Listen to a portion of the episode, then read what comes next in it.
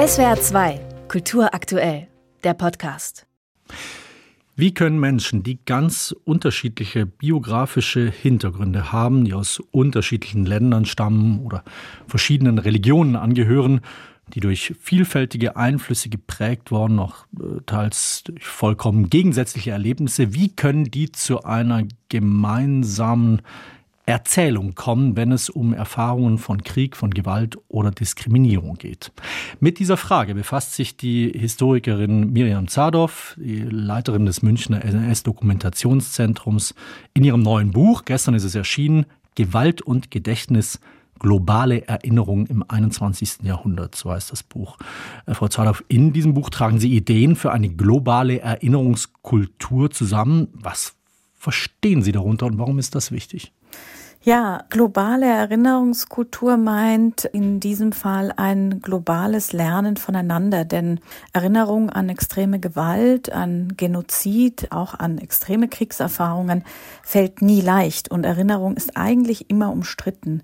Die Protagonistinnen von Erinnerung arbeiten häufig und fast immer über nationale Grenzen hinweg. Also wenn wir zum Beispiel an die deutsche Erinnerungskultur denken, das äh, war eigentlich ein Projekt, das gar kein so deutsches Projekt war. Die deutsche Erinnerung hat begonnen schon in den 30er Jahren in Amsterdam, wo Geflüchtete vor den Nazis, also deutsche Flüchtlinge, ihre Erfahrungen berichtet haben. Alfred Wiener, der dann später in London die Wiener Library gegründet hat. Diese Erinnerung hat begonnen 1940 im Warschauer Ghetto, wo im Untergrund dokumentiert und gesammelt wurde, 30.000 Objekte insgesamt. Sie hat begonnen in die Pi-Lager 1945 in der amerikanischen Zone, also gerade hier in Bayern.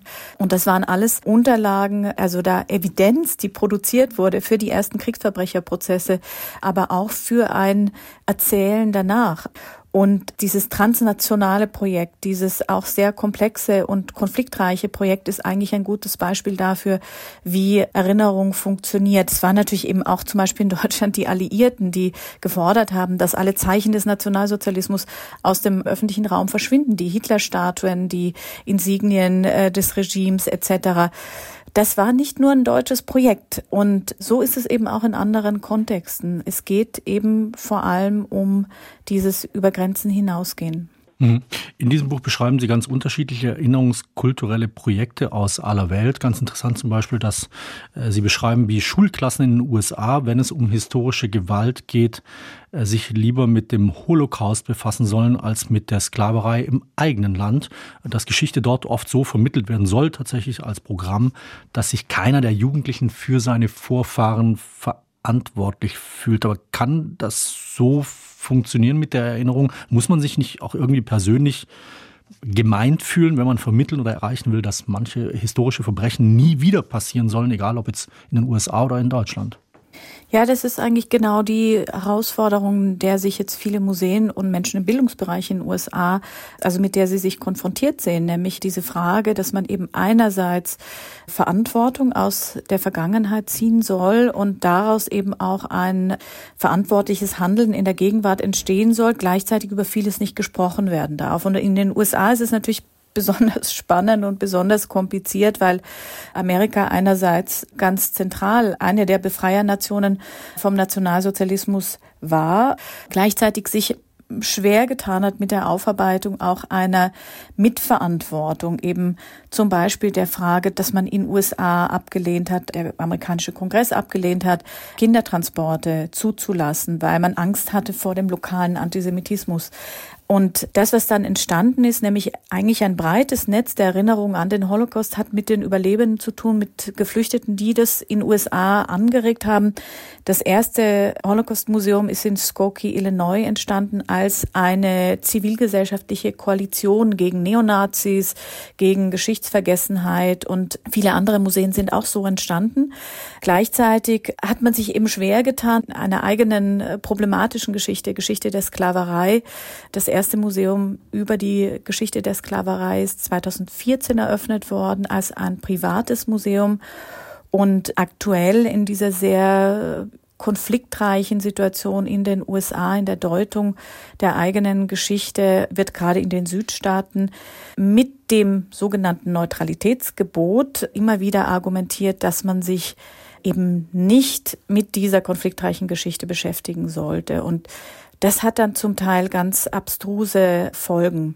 Sie hatten es gerade schon angesprochen, Sie interpretieren Geschichte als Fähigkeit, sozusagen Fragen der Gegenwart aus der Vergangenheit zu beantworten. Wenn wir jetzt gerade auf den großen Konflikt, auf den Krieg schauen, der uns äh, alle beschäftigt in Israel, da sieht man ja auch, wie mit Israelis und Palästinensern zwei Gruppen und die gleiche Region bewohnen, auch eine gemeinsame Geschichte teilen, die sie aber vermutlich sehr unterschiedlich erzählen würden. Also von der Frage, wer jetzt wessen Existenz bedroht, bis zu der Frage, wer das Recht hat, in dieser Region zu leben. Wie kann man da zu einer gemeinsamen Erzählung finden?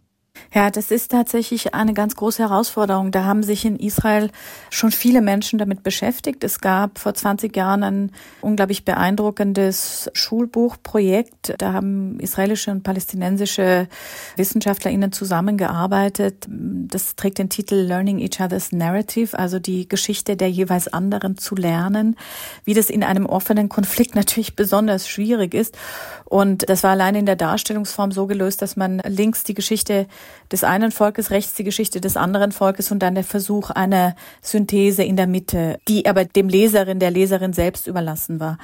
Es gab und gibt eben vor Ort auch viele andere Projekte, nämlich auch der, weil es beginnt ja eigentlich schon mit der Frage der gemeinsamen Trauer. Es gibt jährlich einen Abend, an dem palästinensisch-israelische und jüdisch-israelische Familien gemeinsam trauern um den Verlust von Angehörigen, die in den Kriegen gestorben sind, die zum Opfer sozusagen des Konfliktes geworden sind.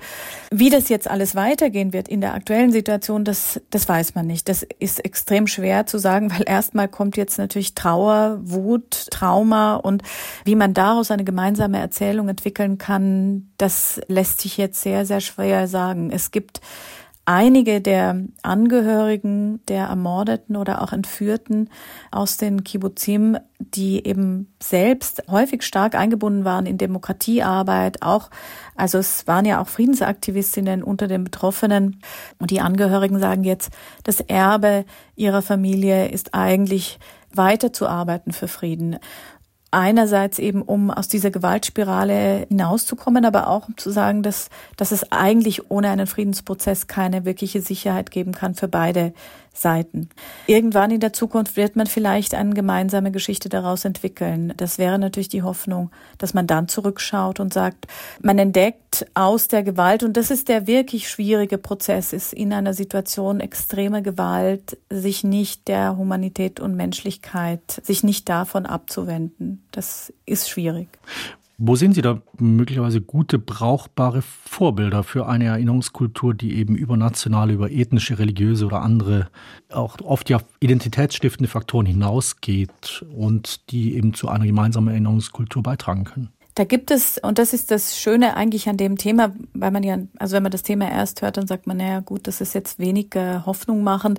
Es gibt eigentlich gerade bei diesem Thema sehr, sehr viele, sehr gute Beispiele oder sehr viele hoffnungsmachende Beispiele, weil eben kreative, also jetzt sowohl die Überlebende als auch Menschen, die eben im Bereich der kreativen Darstellung, also in den Museen, in, also als Kuratorinnen, KünstlerInnen, Literatinnen arbeiten, sich dieser Themen annehmen und tolle Wege finden oder kreative Wege finden, eben über diese scheinbar unüberbrückbaren Gräben hinzuarbeiten. Es gibt zum Beispiel in, in Johannesburg ein Projekt, ein Museum für, das äh, nennt sich Center for Holocaust and Genocide, das gegründet wurde von Tali Nates, einer Tochter von Überlebenden des Nationalsozialismus, die in Johannesburg gelebt hat als Historikerin und in einer Zeit, als Südafrika demokratisch wurde in den 1990er Jahren, begonnen hat, sich eben mit der Frage zu beschäftigen, inwiefern der Holocaust auch für Südafrika eine zentrale Rolle spielt. Und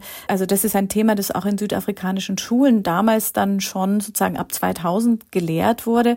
Und sie hat dann eben dieses Museum gegründet, aber eben gleich gleichzeitig auch die Geschichte des Genozides in Ruanda erzählt, weil die Überlebenden des Genozides dann häufig nach Südafrika geflohen sind und präsent waren und sie gesagt hat, es geht auch um diese Frage einer lokalen Verantwortung, aber auch der Frage dieses nie wieder. Was, was passiert? Was wollen wir denn aus der Geschichte lernen? Und was passiert? Wie reagieren wir, wenn etwas wieder passiert? Wie müssen wir, können wir nicht schneller reagieren? Wie dokumentieren? Wie sprechen wir darüber? Das ist natürlich der Wunsch, den wir alle haben, zu sagen, wir, wir lernen tatsächlich aus der Geschichte. Eine gemeinsame Erzählung finden, eine globale Erinnerungskultur, die dazu beitragen kann, Gewalt, Kriegs, Diskriminierungserfahrung zu bewältigen. Damit befasst sich die Historikerin Mirjam Zadow in ihrem neuen Buch Gewalt und Gedächtnis, globale Erinnerung im 21. Jahrhundert. Heißt das Buch ist seit gestern im Buchhandel und wir haben über das Thema gesprochen hier in SWR 2 am Morgen. Frau Zadow, danke Ihnen sehr. Vielen herzlichen Dank. SWR 2 Kultur aktuell. Überall, wo es Podcasts gibt.